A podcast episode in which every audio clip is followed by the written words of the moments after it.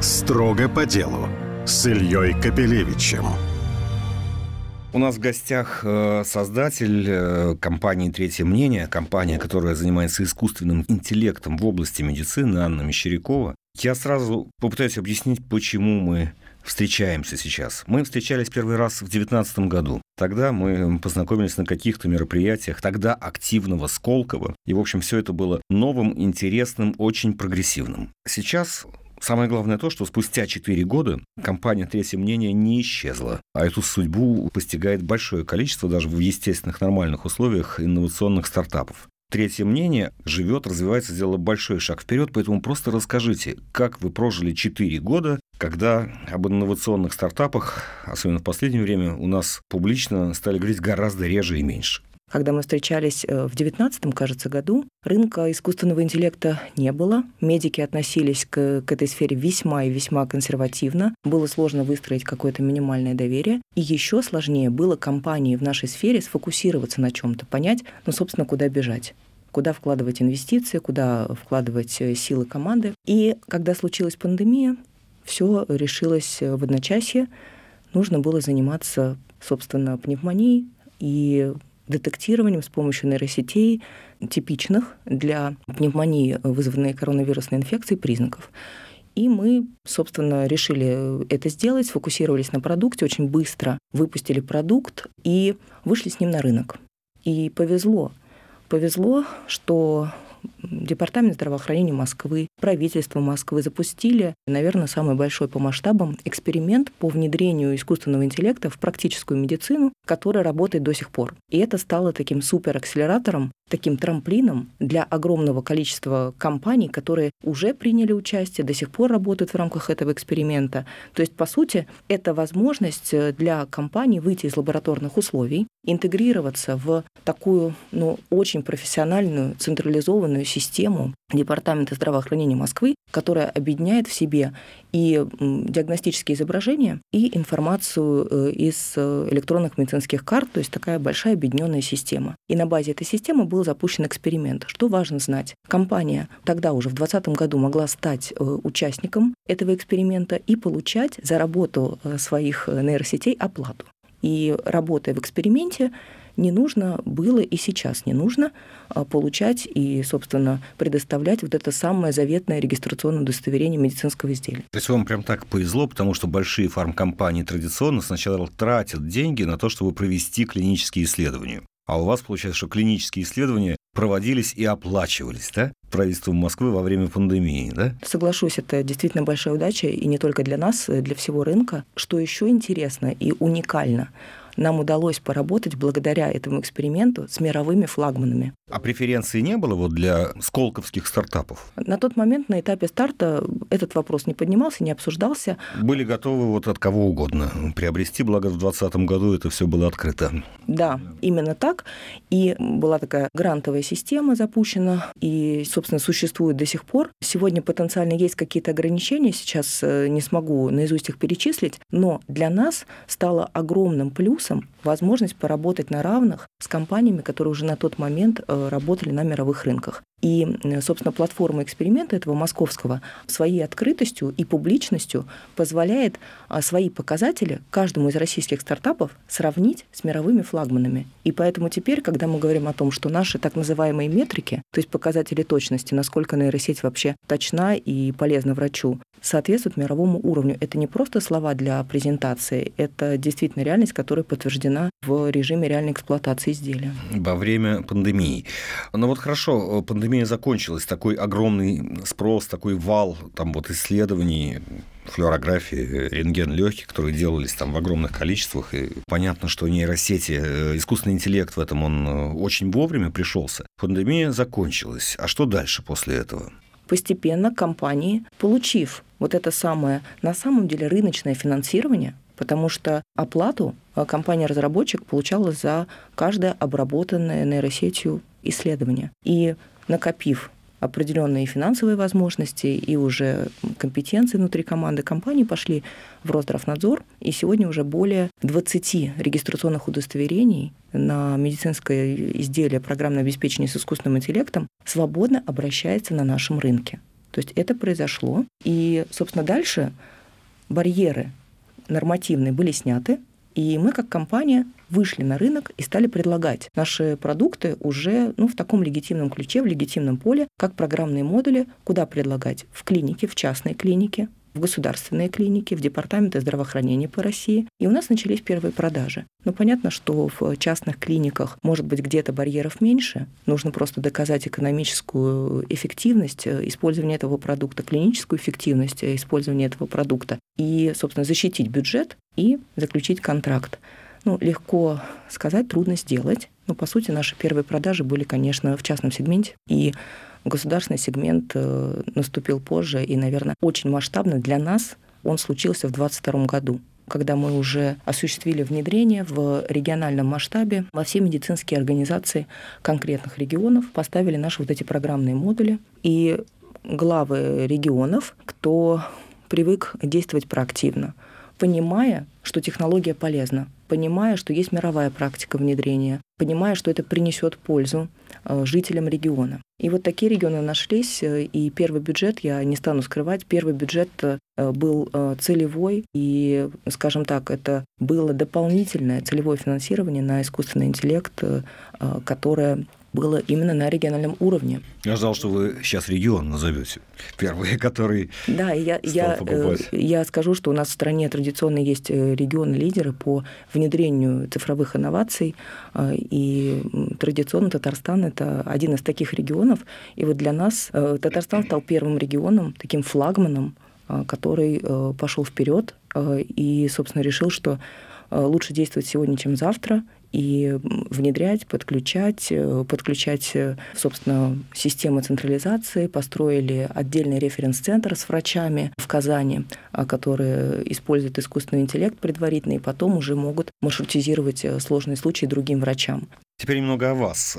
Я помню прекрасно, что когда мы четыре года назад э, разговаривали, вы меня очень удивили, в том числе и тем, что занимаетесь бизнесом буквально со старшего школьного возраста, э, точнее, школу вы заканчивали чуть раньше многих, э, и все время в бизнесе, причем в таком земном и потом каким-то чудом, значит, вдруг перебрались вот в такие, в империи, можно сказать. И третье мнение тогда уже существовало, и вы тогда рассказали, что вы финансируете развитие этой стартап-команды, ну, помимо там разных сколковских, там, грантовых историй, за счет своих других бизнесов, причем вполне таких земных. Какие-то продукты здорового питания вы выпускали, ну, в общем, много чего совершенно обычного, нормального. А сейчас как? Когда мы встречались, наша команда была чуть больше 10-15 человек. Сейчас мы чуть-чуть не добираем до 100. И если э, тогда я действительно могла заниматься несколькими бизнесами, и э, в том числе это было экономически оправдано, нужно было финансировать э, стартап, то сейчас, во-первых, просто нет такой возможности.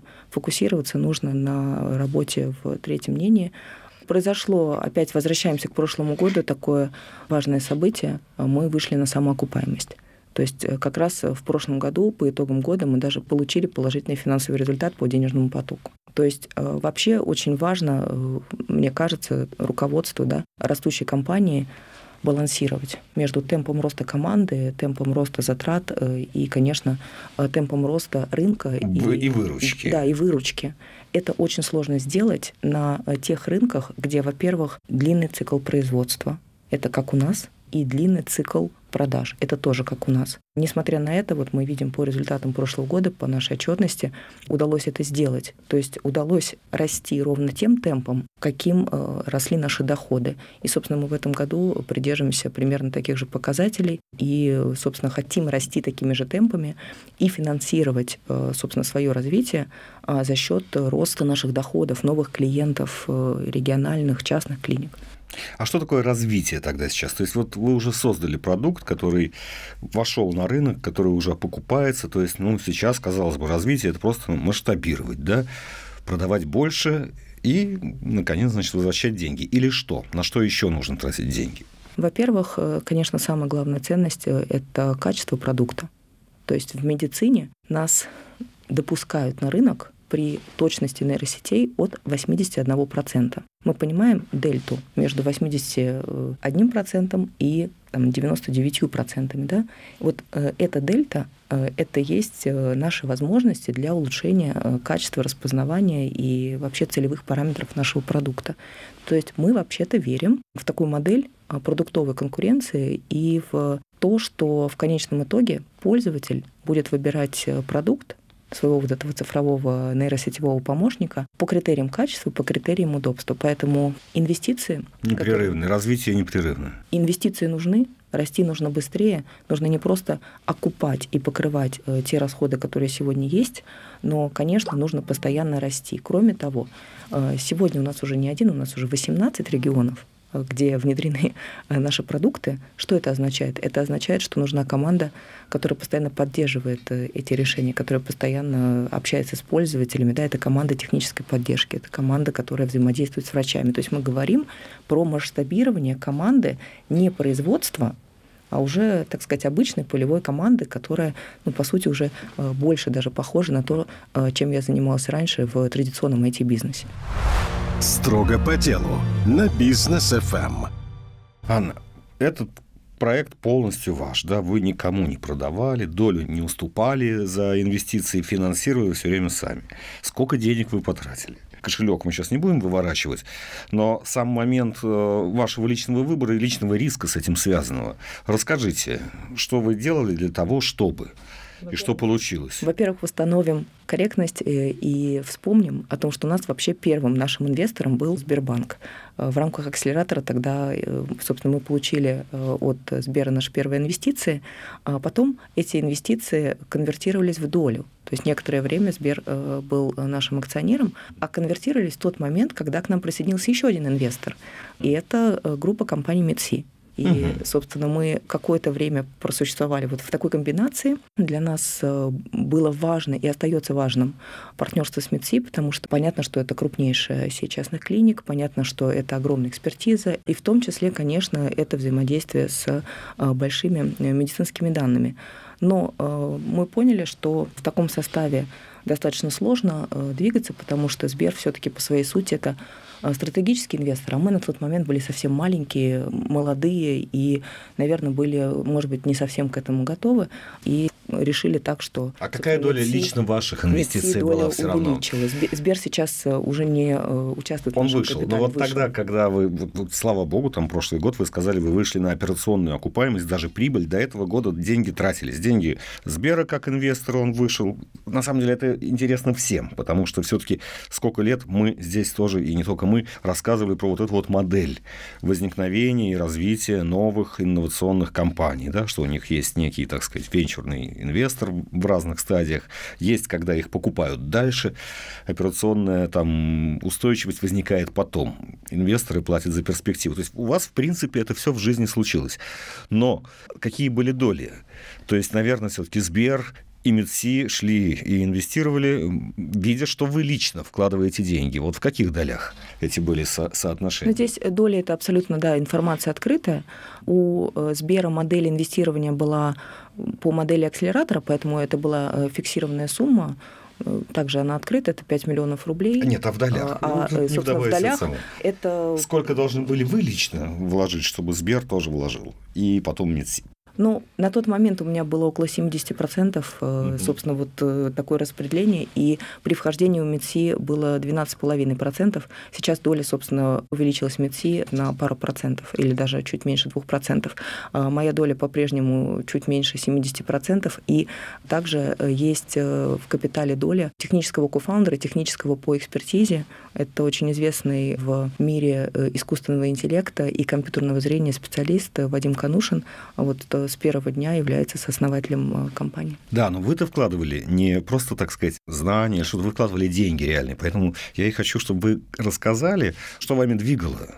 Были ли сомнения, потому что, ну, если вы вытаскиваете деньги из таких земных, но хорошо работающих бизнесов, перекладываете в заоблачное, то понятно, что не все дожили спустя 4 года вот до того, чтобы выйти на рынок, на самоокупаемость операционную и так далее. Поделитесь моментом выбора. Во-первых, поделюсь для того, чтобы это звучало а, понятно для нашей аудитории, что это серьезные достаточно инвестиции, серьезная сумма. Понятно, что это больше миллиона долларов курс сейчас тем более подрос.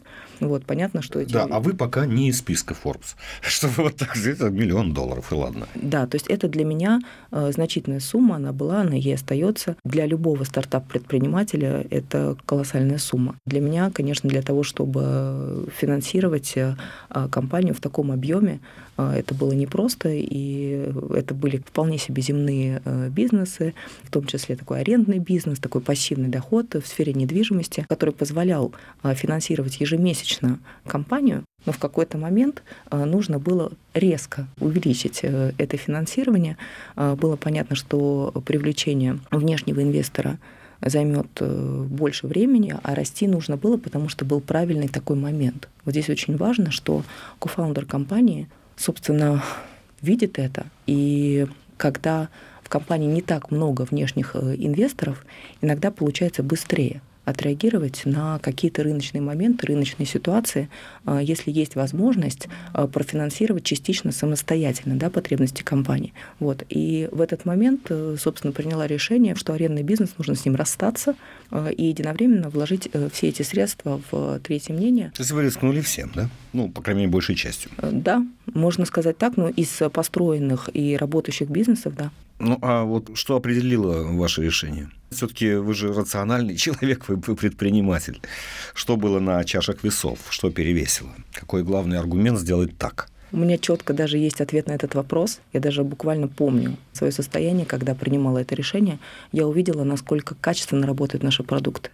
Я увидела, как мы, как команда, смогли побороться с детскими болезнями. У любой команды, и это нормально, идеальный продукт, ну, наверное, получается не с первой попытки, не с первой версии. И существуют баги, существуют э, там какие-то определенные ошибки, существует э, какой-то неудобный интерфейс и так далее. И вот э, в какой-то момент, когда я увидела, что мы за короткий там период времени, за три месяца смогли просто сделать вау-эффект внутри себя, у меня как будто бы переоценка какая-то произошла, я настолько стала верить в этот успех, когда внешних факторов просто их не было. Еще не случился ни рынок, еще не случился, вот э, мы сейчас об этом поговорим, такой прорыв в сфере таких системных механизмов финансирования спроса, а, но верить уже было нужно. Под системными элементами финансирования спроса, я расшифрую, вы имеете в виду то, что продукты искусственного интеллекта для диагностики включены в тариф ОМС. И, соответственно, государственная медицина может их э, применять и оплачивать за счет фонда обязательного медицинского страхования, а это главный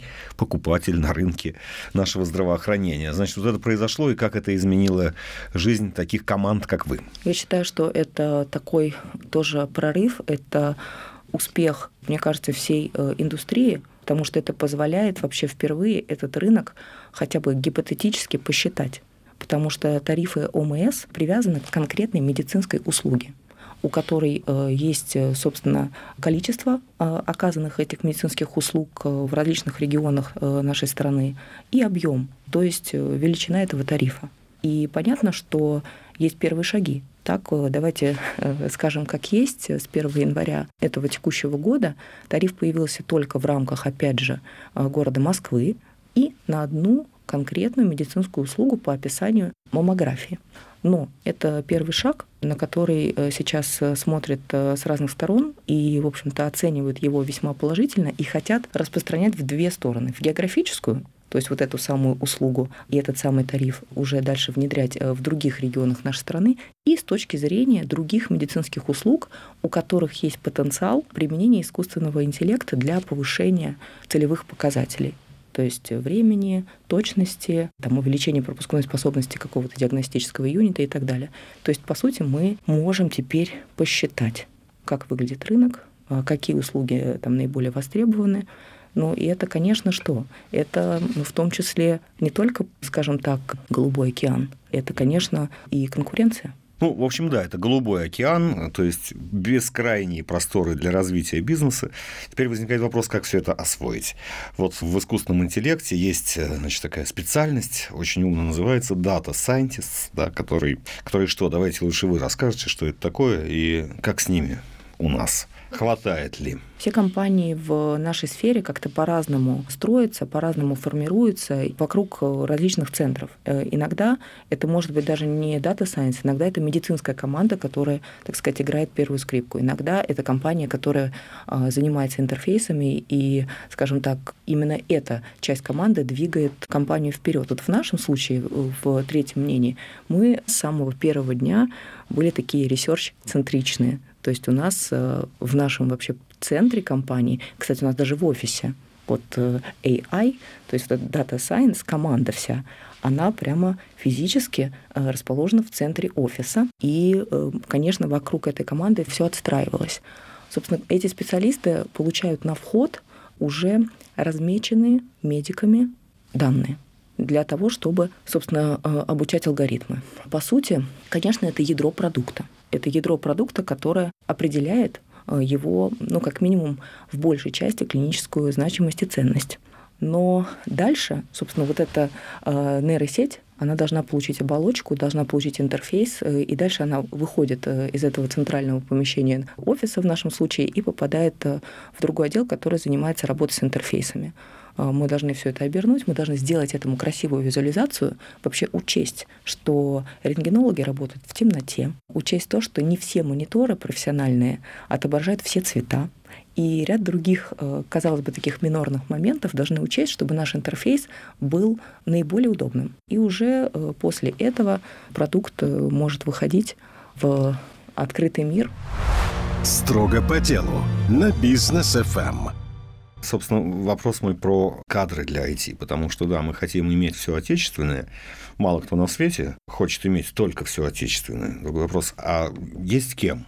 И кого, если кого-то не хватает, то кого больше всего? Одна из э, наших ценностей – это, конечно, команда. И с самого начала понятно было, э, что без э, сильной команды вот именно в Data Science ну, будет невозможно здесь пробить какой-либо потолок. Команда в Data Science должна, конечно, состоять не только из начинающих специалистов. Она должна состоять в том числе из такого прочного среднего, так называемого middle уровня, и в команде должны быть senior специалисты, то есть специалисты ну, такой самой высокой категории, опытные разработчики, которые могут в том числе сами искать новые подходы, они могут э, формировать и управлять командами. То есть, по сути, команда должна состоять из э, разного уровня грейдов специалистов. И сейчас э, мы видим, конечно, наибольший не то чтобы спрос, но Конечно, в дефиците э, и востребованы специалисты, которые, с одной стороны, вот этого высокого грейда, а с другой стороны, имеют прикладной опыт и заинтересованы в такой прикладной сфере, как медицина, да, искусственный интеллект в медицине. Где их брать в таком количестве, чтобы осилить вот этот голубой океан? Но есть, э, конечно, два таких подхода.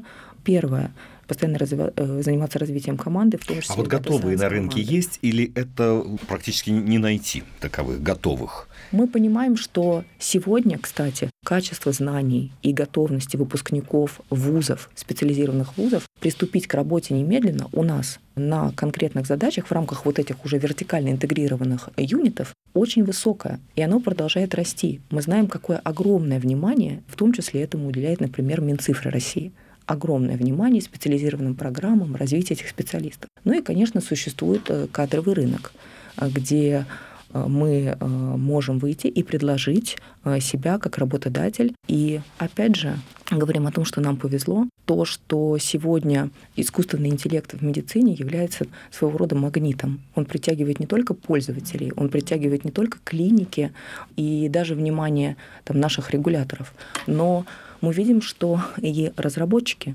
заинтересованы в том, а, чтобы те модели, которые они создают, а, те алгоритмы, над которыми они работают, увидели мир и помогли спасти чью-то жизнь. То есть мы видим, что наше предложение вот на этом кадровом рынке а, может звучать достаточно конкурентно. Чисто экономика вашего бизнеса, она позволяет вот платить те зарплаты, чтобы те синьоры, которые вам нужны, у вас работали? Или синьоры могут потопить бизнес? Я думаю, что Здесь практически как бы нет пределов, во-первых, роста числа этих специалистов в команде, потому что понятно, что каждый из них — это в хорошем смысле звезда, которая может создать какую-то новую ценность, новый продукт, э, новые подходы и вывести компанию к новым горизонтам. Поэтому здесь э, с экономической точки зрения, ну, как будто бы нет предела. То есть есть у компании возможность нужно увеличивать, э, увеличивать, собственно, команды и команды синер-специалистов, потому что это действительно выводит компанию и команду э, на новый уровень. С точки зрения того, насколько это по силам стартапу, IT-рынок так устроен, что Здесь... Вот это э, важный вопрос, да, потому что у нас на рынке есть гиганты, тот же Сбер, который вас проинвестировал. А вы все-таки частная, маленькая, развивающаяся компания, а специалисты вам нужны, по крайней мере, какое-то количество специалистов того же уровня и того же зарплатного уровня. Верно, поэтому я и говорю, что IT-рынок, во-первых, так устроен рынок IT-специалистов и data science -специалистов, он очень прозрачен. Э, он прозрачен, он открыт, э, понятно, как э, двигается этот рынок, как меняется зарплатные ожидания специалистов. Ну и как он двигается сейчас? Вы знаете, Нет ощущения, что он немножечко уже был перегрет, и, может быть, какая-то коррекция произойдет? Я не говорю о цифрах, а так о трендах. Кажется, что сейчас все более или менее нашло какую-то равновесную точку. И, конечно, дальше все зависит от конкретных специалистов. В рамках нашей компании а, есть понимание рыночного уровня и а, рыночных параметров, а, собственно, есть понимание конкретного прогресса конкретного специалиста и конкретно его таланта. И, собственно, мы стараемся учитывать и одно, и второе, и на этом балансировать. Относительно того, что рынок перегрет, я здесь, наверное, не рискну давать какие-то какие суждения. Востребованность, э, конечно, очень высокая, но повторюсь, что в отличие от гигантских э, компаний, где э, специалисты по Data Science, да и вообще любые – создают маленькую часть э, продукта, маленькую часть алгоритма, иногда даже, скажем так, ну, не имеет полного представления о том, как это повлияет на и когда на конечный результат, э, и как это вообще посмотреть вживую. Поэтому наше преимущество, которое мы стараемся рассказывать нашим потенциальным кандидатам, это в том, что все, что вы делаете, от того, как э, мы начали писать код, э, до, до того момента, пока все это превратилось в медицинский продукт. И, а, ну, по сути, сейчас, э, если говорить о московском эксперименте, используется во всех московских поликлиниках, создает такой дополнительный фактор мотивации, который, ну, по сути, наверное, уникален. А еще а, есть э, такой а, фактор мотивации, как э, то, что нам интересно поделиться этим с нашими близкими, с нашими друзьями, с нашими родными, с нашими родителями. Нам интересно рассказать о том, что мы создаем вот такой-то продукт, э, да, предположим, я как разработчик, я создаю этот продукт, и смотри, вот ты сегодня можешь пойти в поликлинику, сделать снимок, и, и на компьютере увидишь. И, наши, да. и ты увидишь э, на компьютере интерфейс, который, вот, собственно, я принял участие в создании этого. Мне кажется, это невероятно важно, и мы стараемся этот фактор подсвечивать. Спасибо за ваш, не побоюсь этого слова, уникальный и очень интересный личный бизнес-опыт. Анна Мещерякова, «Третье мнение». Спасибо. Строго по делу на бизнес ФМ.